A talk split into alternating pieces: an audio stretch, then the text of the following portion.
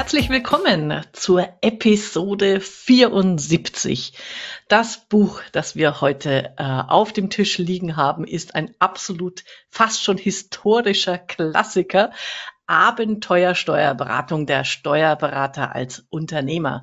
Geschrieben von Klaus und Gunther Hübner, 2002 in der ersten Auflage erschienen und jetzt gleich die Eröffnung, obwohl viele wissen das, von 94 bis zum Jahr 2000, sechs Jahre lang, habe ich mit Klaus und Gunther in deren Kanzlei gearbeitet beim aus meiner Sicht legendären Höhenflug-Team. Darauf kommen wir gleich noch zu sprechen. Jetzt begrüße ich erstmal ganz herzlich den Juri Radenovic zu diesem äh, wunderbaren Podcast. Hallo Juri, grüß dich. Hallo Angela, grüß dich ebenso. Vielleicht sollten wir noch den Hörern sagen, äh, den Vorschlag zu diesem Buch hast nicht du gemacht, genau.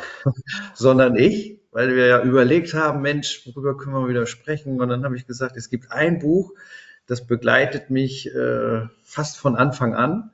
Und das ist das Buch hier von Hübner Hübner, äh, Abenteuer Steuerberatung. Schöner Titel, finde ich war damals ein sehr neues, erfrischendes Buch in einem ganz anderen Stil, hat auch so ein bisschen polarisiert. Wenn man das heute liest, wird man das jetzt nicht mehr so sehen. Und was wir beide schon gesagt haben, also es ist echt verrückt. Das Jahr wurde 2002 aufgelegt und man liest es heute und es gibt viele Sachen, von denen man sagt, die kann man fast unverändert äh, gelten lassen. Und das ist wirklich beeindruckend und es war für uns beide eine schöne, schöne Erinnerung an alte Zeiten und dann vielleicht an ja. neue Zeiten. Deswegen genau. hatte ich das vorgeschlagen und ja, toll, dass wir das ja. heute besprechen. Ja, und es passt auch ganz wunderbar. Ich habe ja mit der Patricia Löwenpapst, die ohne es, ohne dieses Buch zu kennen, ähm, ihre Kanzlei ja Abenteuersteuerberatung nennt. Also die hat die Domain Abenteuersteuerberatung und ich hatte mit ihr den Podcast äh, über das Buch vom Stefan Eisel, das du ja auch kennst, ne? Kanzleierfolg ja. ist planbar. Und da schließt sich dann schon wieder ein Kreis quasi, weil der Stefan auch wiederum Themen natürlich aufgegriffen hat, diese strategischen Themen. Und du hast es vorhin ja auch schon gesagt, das ist quasi äh, die beiden Bücher zusammengenommen bilden so eine ganz tolle, wertvolle Einheit. Genau, äh, so ein kleiner Fun-Fact finde ich, der Stefan Eisel ist auch ein Österreicher. Mhm. Und äh, anscheinend äh, können die Österreicher einfach gute Bücher schreiben. Warum auch immer. Ähm, ja, finde ich auch. Also das Buch von Hübner. Hübner ist so, finde ich, gut als Einstieg, wenn man so sagt, oh, hier, ich als Steuerberater in der Managementfunktion, das ist etwas, worüber ich mir noch nie so richtig Gedanken gemacht habe, gibt einen wunderbaren Einstieg in das Thema und der Stefan Eisel ist so für 2.0 äh, dann verantwortlich. Also das heißt, auf die heutige Zeit angepasst und in einigen Teilen sicherlich auch moderner und ähm, tiefergehend. Deswegen die beiden Bücher im Package kann man nur jedem empfehlen. Es macht Spaß, beide Bücher zu lesen und ähm, ja, vielleicht können wir den einen oder anderen äh, animieren, das zu tun. Genau. Und nur weil du sagst, die Österreicher schreiben gute Bücher, vielleicht ist das ja doch der Grund, warum ich jetzt nach Österreich gezogen bin, weil ich schreibe das ja diesen Sommer ein Buch. Jetzt nur gut werden. das war der Hintergrund. genau, du willst ähm, noch näher dran sein an den ja, Vordenkern. Ja, genau. Das ist quasi die, die Inspiration, der, der österreichische Geist, der dann in mich fließt. Sehr gut. Genau. Ähm, also um, um, man kann es eigentlich in einem Satz zusammenfassen und natürlich ist der inzwischen äh, mehr oder weniger altbekannt, aber damals wusste das noch niemand. Der, der, der, der wichtigste Satz ist, wenn äh, aus dem Buch ist eigentlich, du musst an deinem Unternehmen arbeiten und nicht in deinem Unternehmen. Also diese unternehmerische Denken äh, haben, haben die Hübners da wirklich als erste aus meiner Sicht überhaupt in die Steuerberaterbranche gebracht und, und waren da Vordenker. Und wenn wir jetzt das Buch durchgehen, an so vielen Stellen, wo du heute zwar sagst, ja, es ist selbstverständlich, ist klar, das mache ich oder, oder so, so tick ich schon, äh, war das für, für die damalige Zeit, glaube ich, ähm, ja, revolutionär. Zumindest für Ja, ich glaube, ja. Also für unsere Branche auf jeden Fall. Ich hatte es ja auch schon in unserer Vorbesprechung gesagt. Das Buch hat damals ziemlich polarisiert. Ja. Es gab so die, die äh, etwas damals etwas älteren Steuerberater und ich war damals äh, relativ frischer Steuerberater, gerade zwei, drei Jahre selbstständig wir haben natürlich dann auch überlegt, Mensch, neue Ideen äh, einzubringen in unsere Arbeit und kann mich sehr gut erinnern, wie einige ältere Kollegen damals also da nur abgewunken haben, so nach dem Motto, was wollen diese beiden komischen Österreicher? Heute liest man das Buch und äh, denkt überhaupt nicht mehr so. Also äh, und trotzdem ist es noch heute aktuell. Das ist das wirklich ja. Tolle. Ja, genau. Und äh, Sie haben ja Abenteuer als das große Thema. Das fand ich auch nochmal süß. Das war mir gar nicht so bewusst. Sie schreiben ja, warum nennen wir das Abenteuer?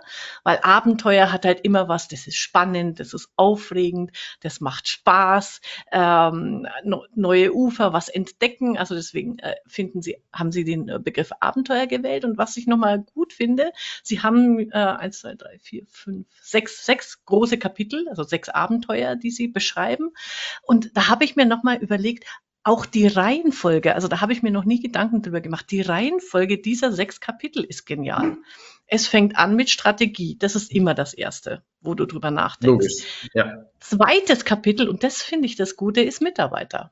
Also. Und das war, das war, das kann man wirklich sagen, revolutionär. In den Nullerjahren gab es ja, ja. eine ganz andere Situation, Mitarbeitergewinnung als heute. Und äh, da hat man eine Anzeige geschaltet hier in Hamburg im Hamburger Abendblatt. Ich glaube, die haben gar keine Stellenanzeigen mehr heutzutage. äh, und dann hat man seine Bewerbung bekommen, hat die dann durchgeschaut, dann Gespräche geführt und dann eingestellt. Aber da hat man sich nie darüber Gedanken gemacht, ob es vielleicht sein könnte, dass die Stelle unbesetzt bleibt. Das gab es damals nicht. Und die haben angefangen und gesagt, Moment, wer ist der wichtigste Kunde der Kanzlei? Und dann war es nicht der Mandant, sondern der Mitarbeiter. Also eine völlig neue Perspektive, die heute ja schon fast selbstverständlich ist. Wenn man auch auf die Internetseiten der Kanzleien geht, da hat man das Gefühl, das sind nur Social Recruiting Seiten und keine Kanzleien, die Mandanten suchen. Ähm, und das fand ich sehr spannend. Und was daraus resultiert, wenn man den Mitarbeiter in den Fokus nimmt, das ergibt sich nachher aus den, äh, dem letzten Kapitel auch, nachher nämlich beim Kanzleimanagement, da heißt Abenteuer, Kanzleimanagement und Standards. Und dieses Kapitel ist für mich äh, so damals so erhellend gewesen, dass äh, bis heute ich da einige Begriffe von nutze. Ja, ja, kommen wir gleich. Äh, um, um ganz kurz diese sechs Abenteuerkapitel noch ähm, abzurunden, also Strategie, Mitarbeiterführung. Dann ähm, kommen die drei Klientenkapitel, ähm, also Beziehungsmarketing, Bilanz, und das finde ich witzig, wir reden gleich drüber, warum, Bilanzpräsentation und betriebswirtschaftliche Beratung und dann kommt eben Kanzleimanagement. Und nirgends steht was von Buchführung, nirgends steht was von Jahresabschluss, äh, also so dieses Null, null. Das macht der Steuerberater, ne, Deklarationsberatung. Ja, das sind die Bereiche Lohn, FIBO, Abschluss, Steuererklärung wie kann man das optimieren und so weiter? Null. Genau. 0,0 davon. gut. Ähm, so, wir, wir machen einfach so die Kapitel durch, ähm, was ich mir alles nochmal so rausgeschrieben habe und du bestimmt auch. Und für mich nochmal sehr, sehr schön. Also wie gesagt, ich habe schon gesagt, ich schreibe ja diesen Sommer an, an, next, an meinem nächsten Buch und mein Buch ist wirklich Positionierung für die Einzelkanzlei. Und da habe ich nochmal wieder, wieder entdeckt, äh, sage ich mal, sehr, sehr schön, äh, diese vier Kanzleitypen. Ja, natürlich. Unbedingt. Die sollten wir nochmal erklären. Genau, genau. Und äh, um, um, Sie haben es in so eine Matrix gepackt. Das hat mich dann wiederum erinnert im Podcast Futures of the Profession, den ich ähm, kürzlich hatte mit dem Peter vom Saskind. Die hatten ja auch diese Matrix. Wo positionierst du dich hin? Und die haben das jetzt auch, also nicht damals ja schon, also wunderbar erklärt. Also du kannst entweder sagen als Kanzlei, ich konzentriere mich auf ähm, die Systeme, also wie, wie, wie habe ich gute Prozesse, oder ich äh, konzentriere mich auf den Menschen, also den Beziehungsaspekt. Und dann gibt's entweder, und das ist es aus der Medizin entnommen, aber das ist sofort einleuchtend, das ist sofort einleuchtend, äh, entweder bist du eine Apothekenkanzlei, und dann ähm, hast, äh, hast du einfach tolle Systeme, aber auch Standardprodukte, also die du halt überall sonst auch bekommst. Was ich aber gut finde an dem Begriff Apotheke ist, ähm, der ist ja trotzdem positiv besetzt. Ne? Genau, weil, weil ich kriege da hochwertige Produkte in einer entsprechenden Qualität und notfalls auch mit Beratung, die ich dann benötige. Wobei da ist es wichtig, also da wird rasch erledigt zu niedrigen Kosten. mit dem klassischen Geschäft. Ja. Dann gibt äh, ist Pendant dazu, äh, immer noch auf Systeme bezogen, nämlich die Unfallchirurgie. Finde ich auch sehr schön, eher komplexe Spezialfälle. Ähm, da ist der, das Besondere, dass der Mandant nicht unbedingt mitwirken muss. Also du bist da der Arbeiter an der Stelle, aber hast halt eher Projektgeschäft. Dann gibt's den Schwerpunkt eben Krankenpflege. Das nenne ich so den, den äh, klassische Dienstleistung, den Alltagsbegleiter und die Psychotherapie, das ist dann diese komplexe Problemstellungen mit Intensivbetreuungen der Coach. Und da sich mal zu verorten als Kanzlei und eben nicht, ich bin alles für allen, sondern wo, wo sehe ich mich da? Wo, wo, hast, wo würdest du da eure Kanzlei verorten? Also ich behaupte, dass wir schon einen großen Anteil Apotheke sind, jedenfalls auch nach unserem Verständnis. Nur, das wird ja hier auch gesagt, das sind ja die, die Typen und in, in Reinform wird es diese Typen nicht geben können, aber wir haben schon vor vielen, vielen Jahren auf Basis der Hübner-Hübners uns über diese Kanzleitypen Gedanken gemacht und deswegen sind wir auch diesen Weg, glaube ich, konsequent gegangen. Wir haben erstmal angefangen, Standards zu setzen. Das waren einfachste Checklisten für die ganzen Leistungsprozesse. Irgendwann haben wir angefangen, Dativ Pro Check einzuführen über die Leistungsprozesse hinaus, also Unterstützungsprozesse, auch mal unsere Strategie mal aufzuschreiben. Und daraus haben wir dann irgendwann ein systematisches Qualitätsmanagement gemacht. Immer auch unter dem Aspekt, ähm, Entwicklung hin zur Apotheke zur Apothekerkanzlei. Aber wir stellen natürlich fest, äh, dass das in Reinform so nicht möglich ist. Auch die vermeintlichen Standardmandanten ändern sich ja. Und das ist ja auch das Dynamische in unseren heutigen Zeiten. Von einem Tag auf den anderen wird vielleicht ein Mandant verkauft oder kauft ein anderes Unternehmen und schon ändern sich auch die Anforderungen. Plötzlich landet man in einer Transaktionsberatung, äh, was man eigentlich jahrelang vielleicht gar nicht wollte, aber man will ja trotzdem mit dem Mandanten weiterarbeiten und kann dann nicht mehr sagen, stopp, wir sind eine Apothekerkanzlei. Aber trotzdem das Verständnis, wo will ich hin, das hilft ungemein bei dieser Einordnung. Ja, und da machen sie eine ziemlich coole Gegenüberstellung im Buch. Ich weiß nicht, hast du das Buch vor dir? Ja. Ähm, äh, jetzt weiß ich nicht, wir haben nämlich zwei, wir haben festgestellt, wir haben zwei unterschiedliche Ausgaben. Ich habe, meins hat einen roten Einband, du einen grünen. Also ich hoffe, es ist bei dir auch auf Seite 25. Ähm, Finde ich aber nochmal ganz gut, um, um für sich besser entscheiden zu können, ähm, was für eine Sorte Kanzlei will ich haben. Also wie bist du dann aufgestellt? Und sie vergleichen Apotheke und Psychotherapie Psycho. miteinander. Aber die gleiche Seite. Ja, sehr gut, sehr gut.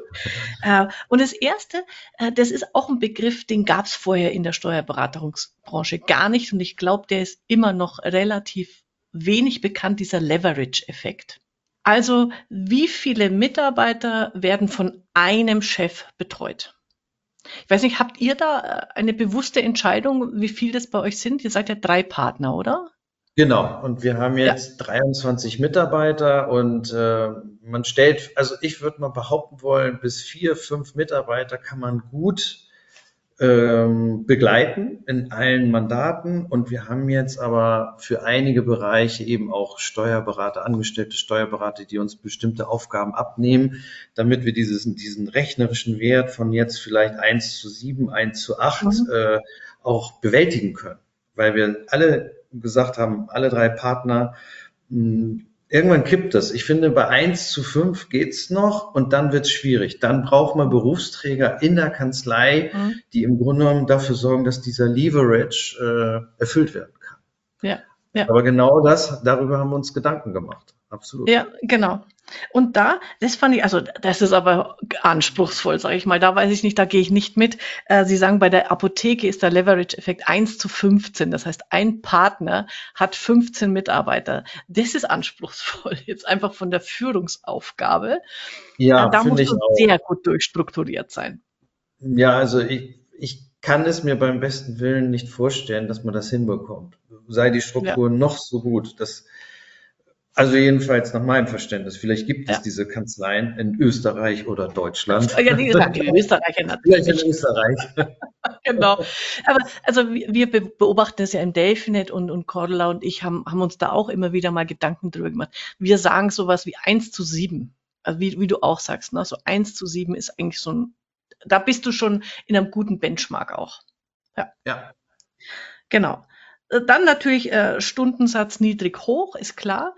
Ähm, dann Abhängigkeit vom Steuerberater ist natürlich, und das ist schon, finde ich, immer noch mal ein Gedanken wert. Die Apotheke hat halt den Vorteil, dass sie vom, Ab, vom Inhaber relativ unabhängig ist. Also da kannst du eben, ich sag mal, im, im McDonalds-System äh, denken. Ähm, ich arbeite an der Kanzlei und äh, das Geld verdienen die Mitarbeiter. Was dann auch, und ich glaube, das ist das Entscheidende, wo jeder nochmal immer drüber nachdenken muss, ist die Einzelkanzlei wirklich das Erstrebenswerte für mich, diese Psychotherapiekanzlei, weil dein Firmenwert ist dann halt null, wenn, wenn du der Psychotherapeut bist und bei der Apotheke hast halt deinen Umsatz was auch immer, ähm, was der Wert gerade ist. Naja, also auch etwas, äh, worüber ja auch jeder nachdenken sollte. Jeder will ja irgendwo auch einen Firmenwert, einen fungiblen Firmenwert erzeugen. Äh, wenn er aber nicht in die Richtung Apotheke denkt, ist im Grunde sein Unternehmen auch nicht veräußerbar. Ähm, wenn, ja. wenn irgendwann der Kanzleienheber sagt, ich äh, will, was weiß ich, die Kanzlei an jemanden übergeben. Also ähm, weiß nicht, ob du da den Markt beobachtest. Dieser, dieses generell, jetzt, das hat jetzt nichts mit dem Buch zu tun, ähm, generell ist, ist ja der Firmenwert gerade das, was total nach unten kracht.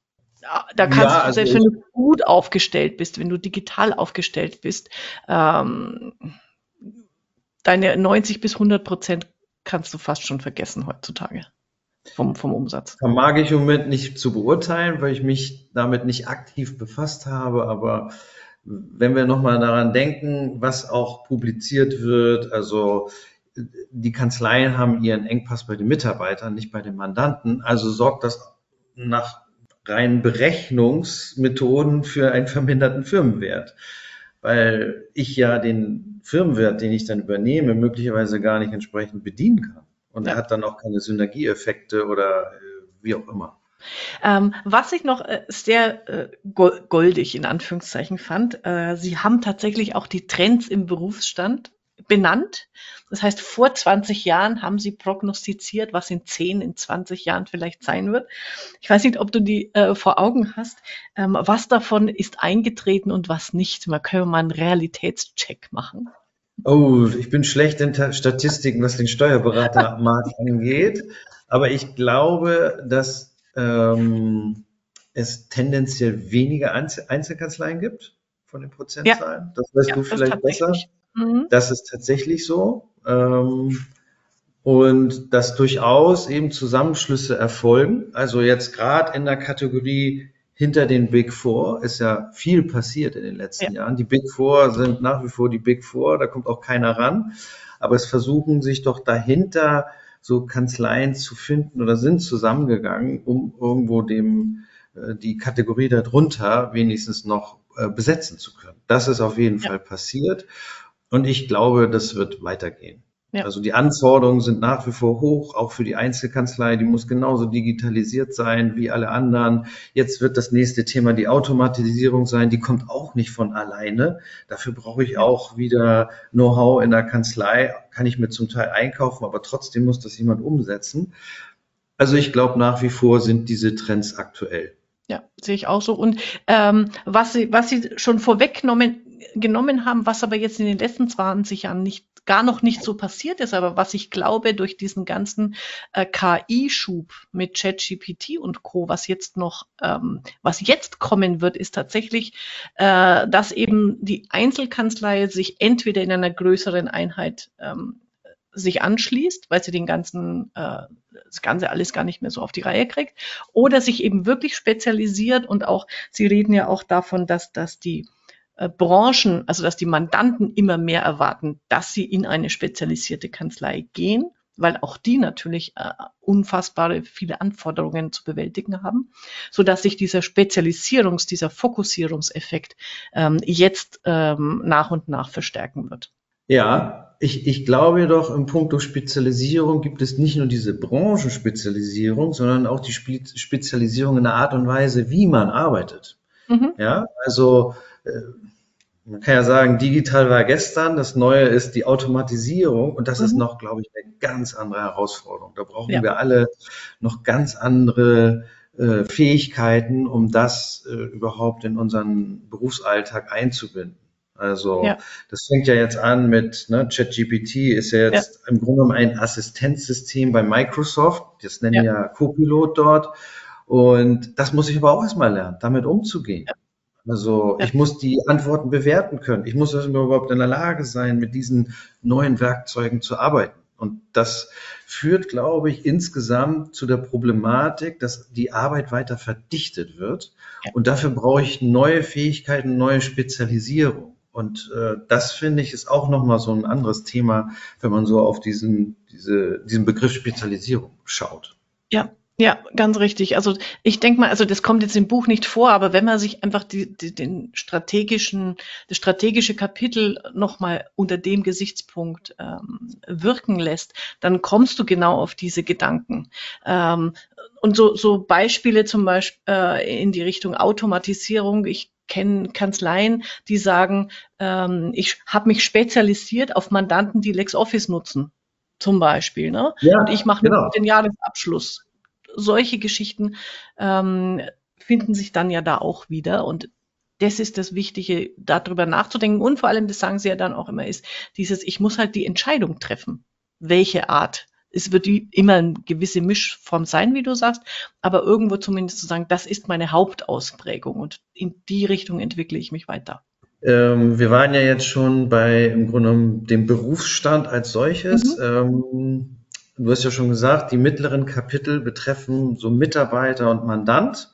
Und das mhm. letzte Kapitel, mein Lieblingskapitel, äh, der Steuerberater als Manager. Äh, da geht es dann ja um Kanzleimanagement und Standards finde ich ja auch nach wie vor so einige Begriffe, die einfach zu dem passen, was wir jetzt besprochen haben. Das geht ja los mit der Apothekerkanzlei. Das ist ja im Grunde mhm. auch, kann man sagen, in der, unserer Branche der, der, der Großteil der Kanzleien. Und dann kann man eigentlich sofort in das, äh, gedanklich in das letzte Kapitel nochmal springen und sich auch nochmal über bestimmte Begriffe Gedanken machen, die wir bei uns in der Kanzlei auch immer wieder diskutieren.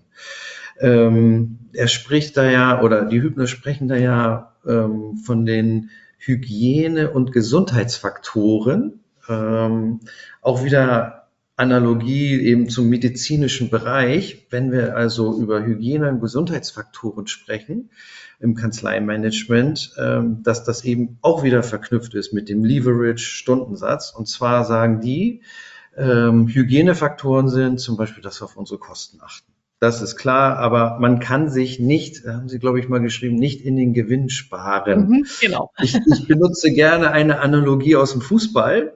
Da wird wieder mhm. Cordula sagen, um ja. Gottes Willen nicht schon wieder Fußball. Haben wir ja jedes Mal. Ja, ähm, genau. Wenn ich äh, Kosten sparen, heißt für mich im Grunde äh, im Fußball, ich mache das Tor dicht. Aber im Fußball kann ich, wenn ich, äh, was weiß ich, die Abwehr äh, dicht halte, höchstens 0 zu 0 spielen. Und wenn ich ein Tor machen will, muss ich nach vorne gehen, muss ich in die Offensive gehen, muss ich auf die Gesundheitsfaktoren gehen und äh, mich um den Leverage kümmern, sagen die, und den Stundensatz. Und dann finde ich einen super Satz von denen, die sagen, wenn ich mich um diese beiden Faktoren nicht kümmere, dann habe ich Stillstand in der Kanzlei und ich sage falsch, ich habe einen Rückschritt. Eben dieses alte Thema Stillstand ist Rückschritt ja, ja, und so weiter, ja. äh, weil sich die Rahmenbedingungen tagtäglich ändern. Und wenn ich mich darum nicht kümmere, falle ich sofort zurück. Und Stundensatz und Leverage ist wiederum verknüpft mit Standardsätzen. Nur wenn ich die Abläufe standardisiert bekomme, ähm, kriege ich das hin. Egal welches Preismodell ich habe, ob ich sage, ich arbeite mit Pauschalen oder ich rechne mit einem Stundensatz ja. ab, wie auch immer. Wenn ich diese beiden Sachen langfristig nicht in den Griff bekomme, dann kriege ich keine profitable Kanzlei. Ja, das genau. waren auch nochmal so zwei Begriffe, die neu waren damals. Kann ja. sein, dass die heute mittlerweile auch gängig sind, das weiß ich nicht. Aber nochmal dieser, auch wieder der Leverage, wie du schon sagtest. Der Leverage war da ein völlig neuer Begriff in unserer Branche. Und das Managen des Leverages, wie mache ich das eigentlich? Ja. Das wird sehr schön in diesem Kapitel, in dem letzten Kapitel dargestellt. Ja, lass uns, ist ja egal, wir müssen ja nicht die Reihenfolge einhalten. Wir, wir behandeln jetzt das letzte Kapitel, weil das ist wirklich auch ähm, von, von, den, äh, von den Grundgedanken her äh, wirklich neu. Nicht nur damals, ich finde auch heute noch, dass, dass diesen Gedanken sehr wenige Kanzleien haben. Und sie äh, erklären das ja anhand der Dupont-Formel. Ja. Wiederum, also es ist so schön, also jeder hat seine Vorbilder und auch die Hübners hatten ein großes Vorbild in Amerika, äh, den David Meister. Den äh, durften wir mal kennenlernen sogar. Also wir haben mal als Höhenflugteam den tatsächlich nach Wien eingeladen. Spektakulär. Also schade, dass du auch Höhenflug nicht erlebt hast. Dieser, dieser, der hat einen Tages, ähm, ähm, Vortrag gehalten in Wien, waren 500 Leute da und er hat einen Simultanübersetzer gehabt. Das hat, warte mal ganz kurz, kurze Pause. Also unten fährt der, äh, fährt irgendwer vorbei. Wir warten äh, noch mal kurz. Wir warten. Pablo wird gleich, äh, darf Erwin dann rausschneiden. So, also jedenfalls, ähm, ich habe vorher noch nie erlebt mit einem Simultanübersetzer. Das war sensationell. Die waren so gut aufeinander eingespielt. Meister immer drei Sätze und der in der gleichen Gestik, ne, das, das dann übersetzt also äh, wirklich Wahnsinn. ein Traum. Und diese Dupont-Formel stammt von David Meister, der die für die Steuerberater mhm. eben übertragen hat. Und das geben sie hier wieder. Also natürlich auch sie zitieren das äh, vom David, aber sie haben das halt auch für ihre eigene Kanzlei dann durchdacht. Und was sie daraus gemacht haben, das ist, äh, ich, es gibt's leider nicht mehr. Sie haben daraus tatsächlich ein Steuerberater-Benchmark damals entwickelt, wo du dran teilnehmen konntest. Und die haben dann an, mit, ich glaube, da haben dann doch so 1000 Kanzleien äh, teilgenommen. Und der, der, die, die oberste Kennzahl ist halt Gewinn pro Partner. Das, darauf kommt an, ne? Das ist die wichtigste Kennzahl, wie viel landet bei dir genau. nachher in der Tasche. Genau, also ein bisschen Analogie zu unserem Podcast Das Ziel von Goldrad, der auch sagt, was ist das Ziel eines jeden Unternehmens? Gewinn erzielen. Und ja. jetzt übertragen Sie das mit der Dupont-Formel für Steuerberater auf unsere Branche und sagen, naja, was soll das sein? Gewinn pro Inhaber. Was, nichts anderes. Also, und das äh, ähm, splitten Sie noch weiter auf in der Dupont-Formel, was es nochmal transparent macht und was finden wir da wieder? Den Leverage, den Hebel als wichtigsten Faktor, der übrigens äh, auch ein ganzes Kapitel beinhaltet bei dem Stefan Eisel, was ich auch nochmal ganz ja. schön finde, weil er das auch ja. nochmal so aus anderen Perspektiven nochmal darstellt, wie wichtig diese Hebelwirkung ist. Ja. Ja, genau. Und da kommt einfach auch nochmal raus. Und ich weiß, ich sage das nahezu in jedem Podcast, wenn es um Steuerberater geht. Aber die Kennzahl Produktivität, ist, die, ist eine der Hygienekennzahlen, die, die spielt eine untergeordnete Rolle. Weil sie immer alle ja. schielen auf dieses, ah, oh mein Gott, und hast du 75 Prozent oder 77 Prozent und glauben, sie würden damit irgendeinen Baum ausreißen. Nein, tut ihr nicht. Wie du sagst, es ist Leverage und, äh, Stund und ähm, Honorar Stunden, pro Stunde. Daran ja. musst du arbeiten und dann äh, wirkt sich das auf den, deinen Gewinn aus. Ja. Genau, und da kann ich wieder nur sagen, ich glaube, vielleicht hilft es ja einigen Sportbegeisterten, nur ja, der Stundensatz und der Leverage schießt Tore. Also ja, das ist gut. Das ist ein guter Spruch. Der kommt in meine Zitatesammlung. Sehr gut. Aber du, du hast aus dem Kapitel, haben wir im Vorfeld ja kurz schon gesprochen, hast du noch eine Kennzahl, die, die für dich ganz, ganz äh, entscheidend ist. Richtig. Leider gibt es keinen Softwareanbieter, der bis heute das auswertet, die Datev nicht, auch die anderen Anbieter nicht. Ähm, das ist der Deckungsbeitrag pro Inhaberstunde. Als ich den ersten, das erste Mal gelesen habe, dachte ich, hä? Ja, was soll das denn jetzt so ungefähr? Wenn ich den heute lese und so denken würde, würde ich sagen, ich übe einen falschen Beruf aus, weil der ja auch wieder zeigt, wie sehr ich eben mich mit einem Mandanten zu befassen habe. Und dann bringen Sie ein klassisches Beispiel. Ich habe einen Mandanten, den ich nur selbst betreue, Beratungsmandat. Wenn ich aber die Strategie Apothekerkanzlei habe, dann werde ich vermutlich eher einen schlechten DB pro Inhaberstunde haben, obwohl ich vielleicht sehr hohe ab, hoch abrechnen kann. Aber wenn ich natürlich Deckungsbeiträge habe, die im Grunde von den Mitarbeitern erwirtschaftet werden, über den Leverage, dann komme ich zu einem ganz anderen Deckungsbeitrag pro Inhaberstunde. Das heißt, ich kann meine Zeit auch dafür verwenden, Systeme zu schaffen, die wiederum Auswirkungen auf den Leverage haben. Und da schließt sich wieder der Kreis. Und deswegen, ich habe das tatsächlich mal gemacht mit einer Excel-Datei. Da kamen spannende äh, Antworten und ähm, dieser Deckungsbeitrag pro Inhaberstunde, den finde ich nach wie vor toll als Spitzenkennzahl. Ja, ja, weil es auch wiederum dann ja auch, also das, das gibt das auch ein Indikator wieder für deinen Firmenwert, wenn du so willst, ne? Weil Richtig. Wenn du halt ständig, also wenn du quasi selber deinen Umsatz erwirtschaftest, ähm, dann hängt halt alles an dir. Ist auch nochmal, finde ich, fällt mir jetzt ein, dieses ganze Thema Engpassfaktor. Ähm, genau, Chef, so ist es. Äh, kannst du damit Voll mal überlegen? Ja, ja, also, super Goldrats Theory of Constraints, das Ziel, Engpasstheorie, ja. kann ich sofort mit so einer Kennzahl analysieren. Oder wie du richtig sagtest, im Grunde, wenn ich eine Kanzlei kaufen will, sage ich, zeig mir mal deine DBs pro Inhaberstunde. Und dann weiß ich sofort, wo die Schwachstellen sind. Stimmt. Und dann guckst du nochmal das Honorar an. Äh, ist, genau. Ja, gut, gute Idee. Ähm, ich glaube, das hat noch keiner auf der auf der Platte, wenn er eine Kanzlei kauft.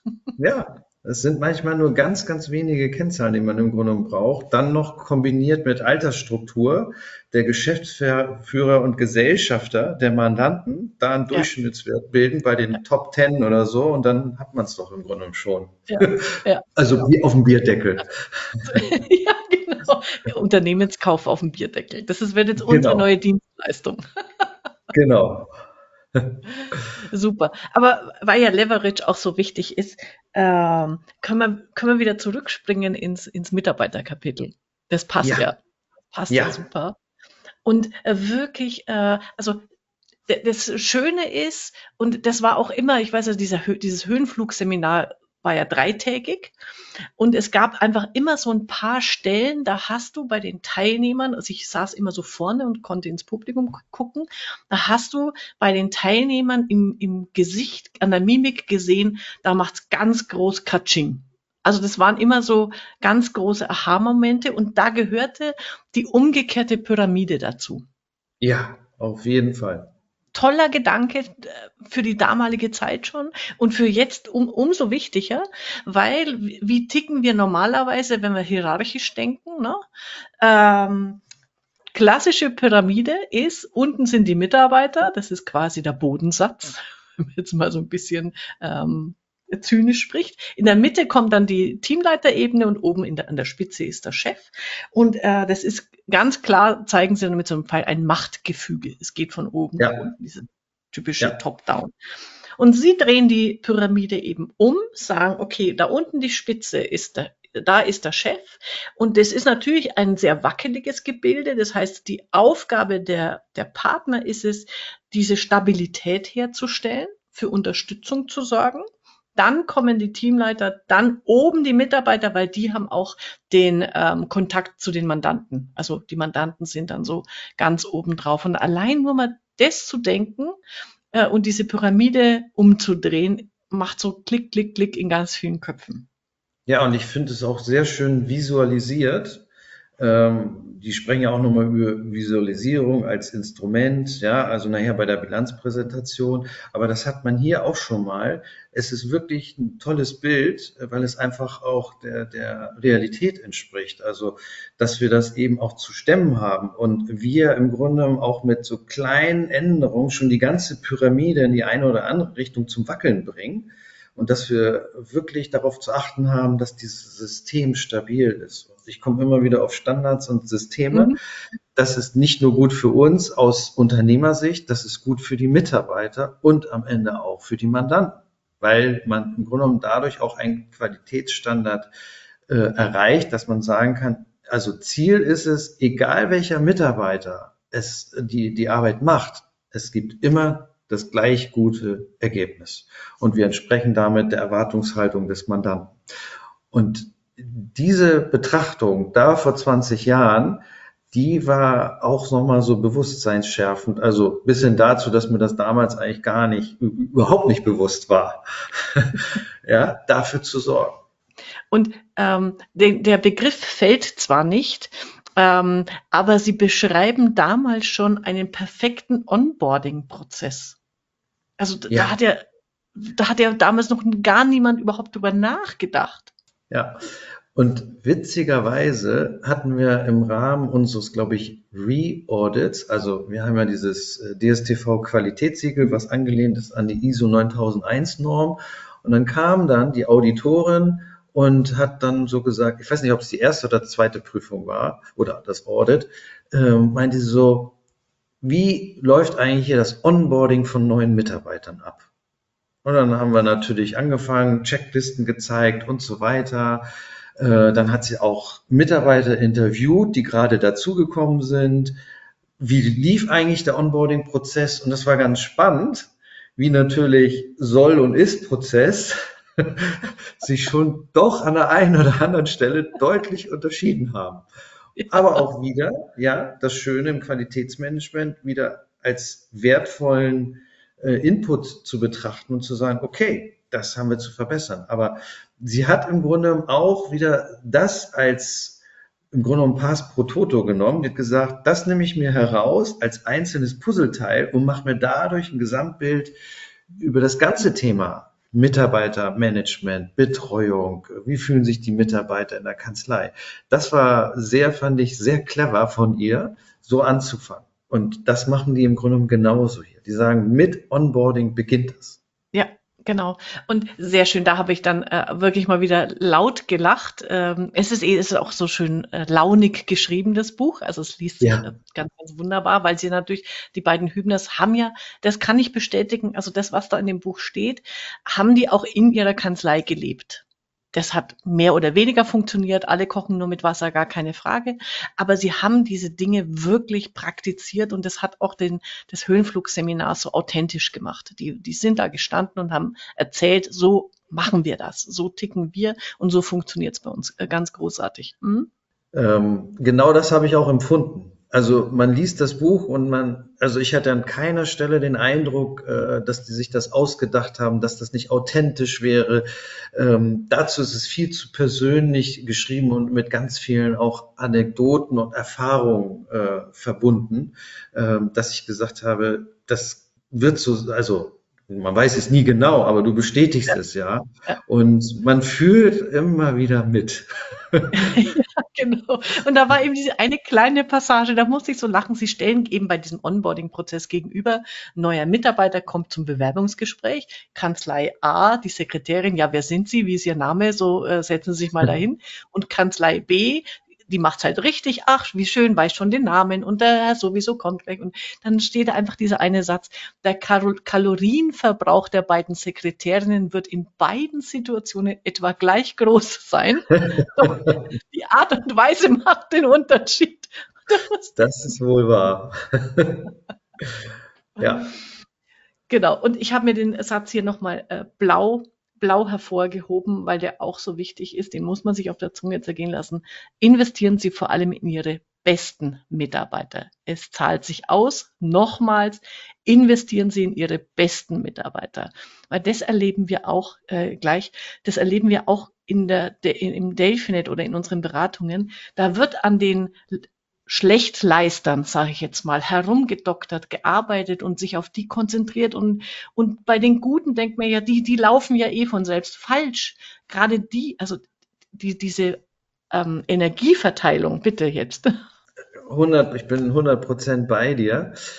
Man kann auch, das ist meine Erfahrung, das weltbeste Qualitätsmanagement in der Kanzlei haben, total systematisch und der KVP-Prozess, der läuft perfekt und man hat für alles detaillierte, selbsterklärende Checklisten, Lernvideos, whatever.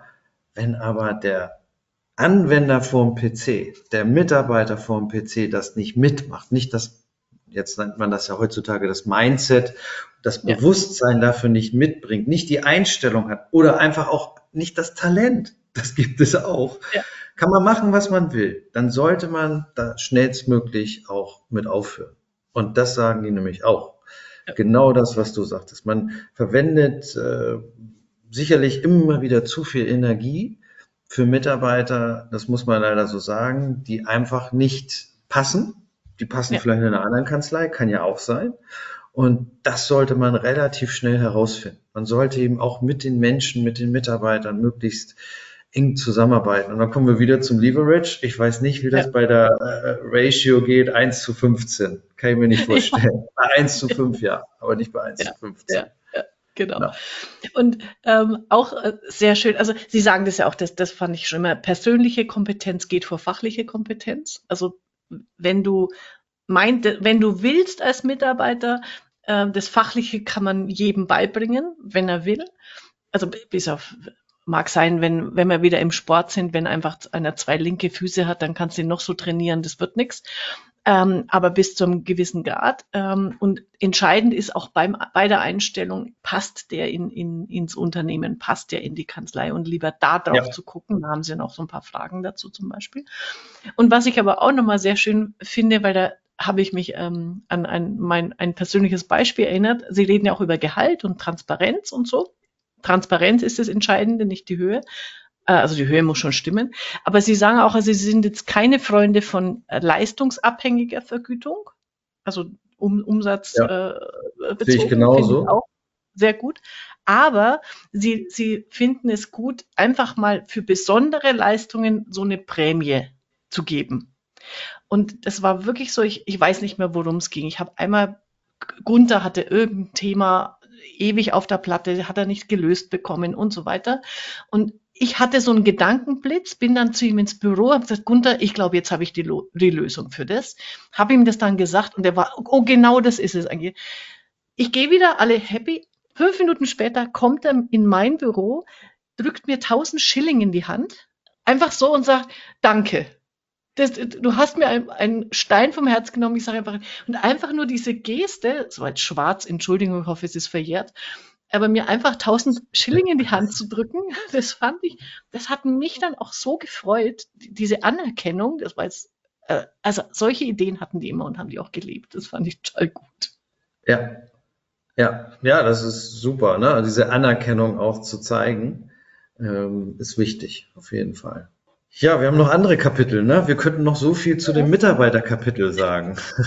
Doch, ein, eins muss ich noch bringen, ähm, weil äh, diese Fragen im Mitarbeitergespräch jetzt im, in, bei den bestehenden Mitarbeitern sind sehr, sehr gut. Aber eine Frage, die hat, an die konnte ich, kann ich mich nicht erinnern, dass sie damals gestellt wurde, habe ich vielleicht vergessen, aber die finde ich großartig, nämlich, worüber decken wir aus Ihrer Sicht den Mantel der Verschwiegenheit?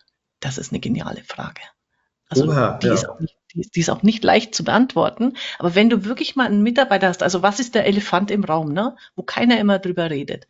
Also nach dem Motto, naja, ähm, der Chef hört nicht auf. Der ist jetzt schon 70 und denkt immer noch nicht ans Aufhören. Wäre zum Beispiel so eine Frage. ja, ist gut. Eine schöne Frage. Ja, ja. Äh, wollte ich da nochmal loswerden. Was, was hast du noch alles äh, auf deinem Zettel? Eieiei, das äh, nächste, was damals im Grunde auch in dem Sinne gar nicht so vorher betrachtet wurde, das ist so Beziehungsmarketing mhm. oder Beziehungsmanagement. Auch heute etwas, was jetzt niemand mehr vom Hocker reißen will, wenn man darüber schreibt. Aber damals war das ja, in Anführungsstrichen, hat man ja von oben herab gesagt, das brauchen wir doch gar nicht. Ja, und die haben das auch wieder in dem Aspekt gesehen, wodurch unterscheiden wir uns von anderen Kanzleien? Wir sind ja im Grunde in Anführungsstrichen austauschbar. Ja, Deklarationsberatung können auch andere Kanzleien gut. Aber, und das sagen sie auch immer wieder in diesem Buch, das ist immer mit Emotionen verbunden. Also habe ich Emotionen zu beachten und äh, auch irgendwie vielleicht auch mal zu triggern im positiven Sinne. Und das kann ich zum Beispiel mit dem Beispiel schon mal machen, was du da erzählt hattest, mit dem neuen äh, oder mit dem Bewerber, der in die Kanzlei kommt und die Empfangsdame fragt, wer sind Sie eigentlich? Sind Sie der neue Bote oder ja? Und äh, genauso beziehen Sie das dann eben auch auf den Mandanten und ähm, sowohl auf den bestehenden Mandanten als auch mögliche neue Mandanten. Und auch das war neu, dass man sich auch bei bestehenden Mandanten sich mal die Frage zu stellen hat, ist er überhaupt zufrieden mit uns? Mal ihn einfach fragen. Ja. Und ähm, auch mal überlegen, wie kann ich bei bestehenden Mandanten weitere Leistungen einfach anbieten, statt nach neuen zu schielen. Ja, also auf das Bestehende schauen und das zu verbessern, das finde ich auch so wichtig vom, vom Blickwinkel her. Auch das ist etwas, was auch heute sicherlich unverändert gilt. Ähm, immer auch das Bestehende zu gucken. Es gibt ja sicherlich, ne, hatten wir vorhin, die Mandanten, die vielleicht nervig sind, aber es gibt so viele gute Mandanten, die auch von guten Mitarbeitern betreut werden, um die wir uns vielleicht gar nicht kümmern und uns fragen, wann haben wir den eigentlich mal das letzte Mal angerufen? Wann haben wir mit dem gesprochen? Ja, läuft ja alles. Und das sind so Dinge, da haben die wirklich sehr schön nochmal das äh, stärker wieder äh, in Fokus gerückt. Ja, und das ist mir beim Lesen aufgefallen. Durch dieses Riesenthema Fachkräftemangel in den letzten Jahren ist der Mandant ja komplett aus dem Fokus verschwunden. Muss man ja. mal sagen. Und es ist total schade. Also irgendwie so ein bisschen abhängig sind wir ja doch von den Kunden. Also so, da jetzt nur noch ähm, auf die Mitarbeiter zu gucken und das wird einem da nochmal klar. Also es ist ja auch sehr schön, das, das Kapitel Empfehlungsmarketing ähm, durch Social Media ist es komplett in der Versenkung verschwunden. Also jetzt wird immer nur auf Likes und, und Klicks geguckt. Äh, aber dieses echte Beziehungspflege im Sinne von, ähm, ich tu dir was Gutes, ich guck, dass es dir gut geht und so weiter. Und vielleicht, wenn das, nicht vielleicht, sondern wenn das gut gelingt, dann empfiehlst du mich immer noch in der persönlichen Mundpropaganda an ebenfalls gute Mandanten, bitte. Ja, da fällt mir noch ein Podcast von uns beiden ein, Gute Nachtgeschichten für Manager mhm. von Henry Minzberg, ja. der ja unterschieden hat zwischen losen Freunden, Facebook, Instagram-Freunden ja. und echten Partnerschaften. Ja, also wer würde mit dir zusammen den Umzug machen? So unter diesem Aspekt auch mal den Mandanten zu sehen, dass der eben nicht nur für meine Likes verantwortlich ist, sondern ich will dieses, was Minzberg nannte, so ein Community-Ship haben, eine Gemeinsamkeit weil ich will ja mit dem Mandanten zusammen auf Dauer zusammenarbeiten. Und ja. das kriege ich ja auch nur hin, wenn ich auch die Beziehung pflege und hege. Ja, genau. Da gebe ich da dir recht. Da finde ich, sollten wir alle uns auch nochmal sagen, auch das ist wichtig. Klar, die Mitarbeiter sind im Moment an allererster Stelle, ähm, aber vielleicht doch nochmal mehr das äh, so austarieren und zu sagen, ja, Mitarbeiter sind total wichtig. Wir haben die mit, neue Mitarbeiterpyramide, von der du erzählt hast, aber der Mandant auch. Und den darf wir eben auch nicht aus dem Blick verlieren. Und. Ich bin auch überzeugt, dass sich auch unsere Branche in den nächsten Jahren wieder in diese Richtung entwickeln wird, dass doch wir uns auch wieder um den Mandanten zu kümmern haben, weil aus verschiedensten Gründen vielleicht dieser Fachkräftemangel nicht mehr besteht. Das wissen wir alles nicht, aber selbst wenn er so bleibt, brauchen wir den Mandanten und das Beziehungsmanagement. Unbedingt. Ja, unbedingt. Und da habe ich zwei Beispiele, die im Buch stehen und also die, die sind quasi verschütt gegangen bei mir. Ähm, wobei, also im, im, im ich rede schon immer wieder drüber, aber so dieses Bewusstsein nochmal. Das eine ist wirklich dieses, ähm, wir, wir haben damals eine kleine Excel-Liste daraus entwickelt, dieses, dieser Anruf bei den Top 20 einmal im Monat. Da mhm. haben die echt so ganz einfach, ne? Schreibt ihr die Namen äh, in der, in der Runterwärtsspalte und drüber die eins bis zwölf Monate. Und nur mit dem Kreuzchen habe ich mit dem diesen Monat schon einen Kontakt gehabt. Dann kannst du ein Kreuz direkt machen. Und wenn du am Ende des Monats, am 25. siehst, bei den dreien war noch kein Kontakt, dann ruf an. Und es ist so einfach. Und es geht nicht darum, dass du betriebswirtschaftliche Beratung besprichst mit dem Mandanten, sondern einfach nur anrufen und sagen, hallo Turi, geht's dir gut? Ist alles in Ordnung? Wollte mich nur kurz gemeldet haben. Äh, und wenn alles passt, sind wir in drei Minuten durch. Aber vielleicht hat er was. Und einfach dieses jeden Monat diesen Kontakt und dafür diese kleine Excel-Liste. Großartig. Du sagst Excel-Liste, ne, das erinnert mich an das, worüber wir auch gesprochen haben. Die haben so viele Tipps gegeben, die auch wichtig sind. So viele Informationen, die man zum Mandanten wissen sollte, wo ich sage, man braucht in heutigen Zeiten, auch wir Steuerberater brauchen ein CRM-System. Also hm. äh, weil man ja. das gar nicht mehr sonst managen kann. Ja? Also deine Excel-Liste sollte sich dann auch in diesem CRM ja. wiederfinden, aber eben unter diesem Aspekt, dass man wirklich, äh, was weiß ich, ein, eine Erinnerung bekommt oder eine Liste, die einen daran erinnert. Ähm, das erscheint mir eben wichtig. Aber dieses Kapitel hat auch nochmal gezeigt und mir auch wieder das Bewusstsein geschärft, man hat sich auch um das Thema CRM zu kümmern. Ja, auch ja, etwas, was in der Steuerberaterbranche, also im Moment, jedenfalls nach dem, was ich so höre, auch im Austausch mit Kollegen, also völlig äh, außer Acht gelassen wird. Ja, und, und da auch wieder das Buch so fortschrittlich gedacht, weil genau diese Punkte vom Beziehungsmarketing und dann wieder verbunden mit den Standards hinten, ne, ähm, genau diese Verknüpfung hergeben. Natürlich musst du irgendwo bei deinen Mandanten hinterlegt haben, ist das A und, und dann mache ich meinen Klick. Und zweitens, das Beispiel wollte ich noch bringen, ich finde es so süß. Diese, die, Sie haben ja auch dann ähm, Brieftexte, also Formulierungen. Und da gibt's eben diese, diesen ganz großen Klassiker, hey, hast du Mandanten, die du länger als zehn Jahre betreust? Ne? Oder fünf mhm. Jahre. Jeder nickt äh, in, in der Regel. Und dann die Frage, und was ist passiert bei dem Mandanten, bei dem ein Zehnjähriges war? Was bei dir? zum Beispiel? Was Kann ich dir sagen, da passiert nichts. Nix, nix. Das so, ist verpasste, traurig. verpasste Beziehungschance, verpasste Beziehungschance. Und dieses haben die Richtig. Hübners gemacht. Du schreibst einen Brief, lieber Mandant, wir haben dieses Jahr unser Zehnjähriges, also der Text ist auch im Buch drin. Wir freuen uns, dass Sie uns so lange die Treue halten. Das ist heutzutage nicht selbstverständlich. Äh, deshalb hier, ähm, wir hoffen auch die nächsten zehn Jahre ganz nett geschrieben, kleine äh, Flasche Wein oder Blumen, was auch immer. Äh, und das ist. Macht so, so viel aus. Das macht Wahnsinn. so viel aus. Genau, und natürlich brauchst du dann wieder, das muss halt irgendwo hinterlegt sein im System, ähm, dass das herausgefiltert wird. Und da haben sie so ganz viele Beispiele, wie, wie du mit so Kleinigkeiten einfach ich sag's mal so, ein Lächeln ins Gesicht deines äh, Mandanten zauberst. Total, und es ist doch so einfach. Einfach nur, ja. es reicht sogar einfach nur Danke zu sagen. Ja? ja genau. Oder vielleicht einfach anrufen und äh, sich gegenseitig vielleicht mal überlegen, Mensch, was ist eigentlich so die letzten zehn Jahre bei uns so passiert, bei ja. uns beiden? Genau. Ja, also das hinterlässt äh, großen Eindruck und äh, grenzt uns dann auch wieder ab. Aber ich muss ja. sagen, wir machen es ja nicht. Also noch grenzt es und nicht ja, ab. Aber, aber bitte, da, ich habe also ein, ein, das Briefbeispiel steht hinten auf Seite. Ich habe sie jetzt nicht da, aber lese das durch und mach das bitte. So. Sobald ah, ich das, das CRM habe. Ja, genau. Du bist ja schon im Gespräch, habe ich gehört. Genau, richtig. Genau. Äh, sehr gut. Also du, ja, wir sind fast bei einer Stunde. Äh, jeder sagt noch ein, eine äh, Geschichte zum Abschluss. Du kannst gerne anfangen. Also ich, ich hab's, weil ich hab's, wir, wir sind ja gerade umgezogen und ich hab's auch wiedergefunden. Ich werde es abfotografieren und in die Shownotes geben. Das legendäre Höhenflugrad.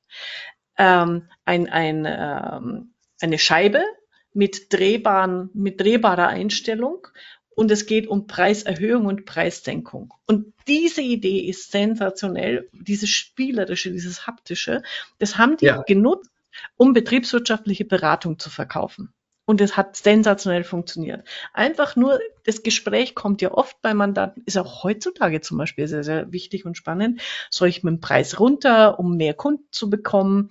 Soll ich die Preise erhöhen? Was passiert dann? Und dann stellst du ein, ähm, wenn du einen Rohgewinn hast verschiedene Möglichkeiten. Es geht los, glaube ich, bei äh, 5% Rohgewinn bis 60%. Wenn du einen Rohgewinn von 30% hast und deinen Preis um 6% senkst, ne, runter mit dem Preis um 6%, dann musst du, um den gleichen Gewinn wie jetzt zu haben, äh, den Verkauf um 25% erhöhen. Du musst heftig, 25 das sind so einfache Relationen, die man sonst nicht so schnell hinbekommt. Das ist so.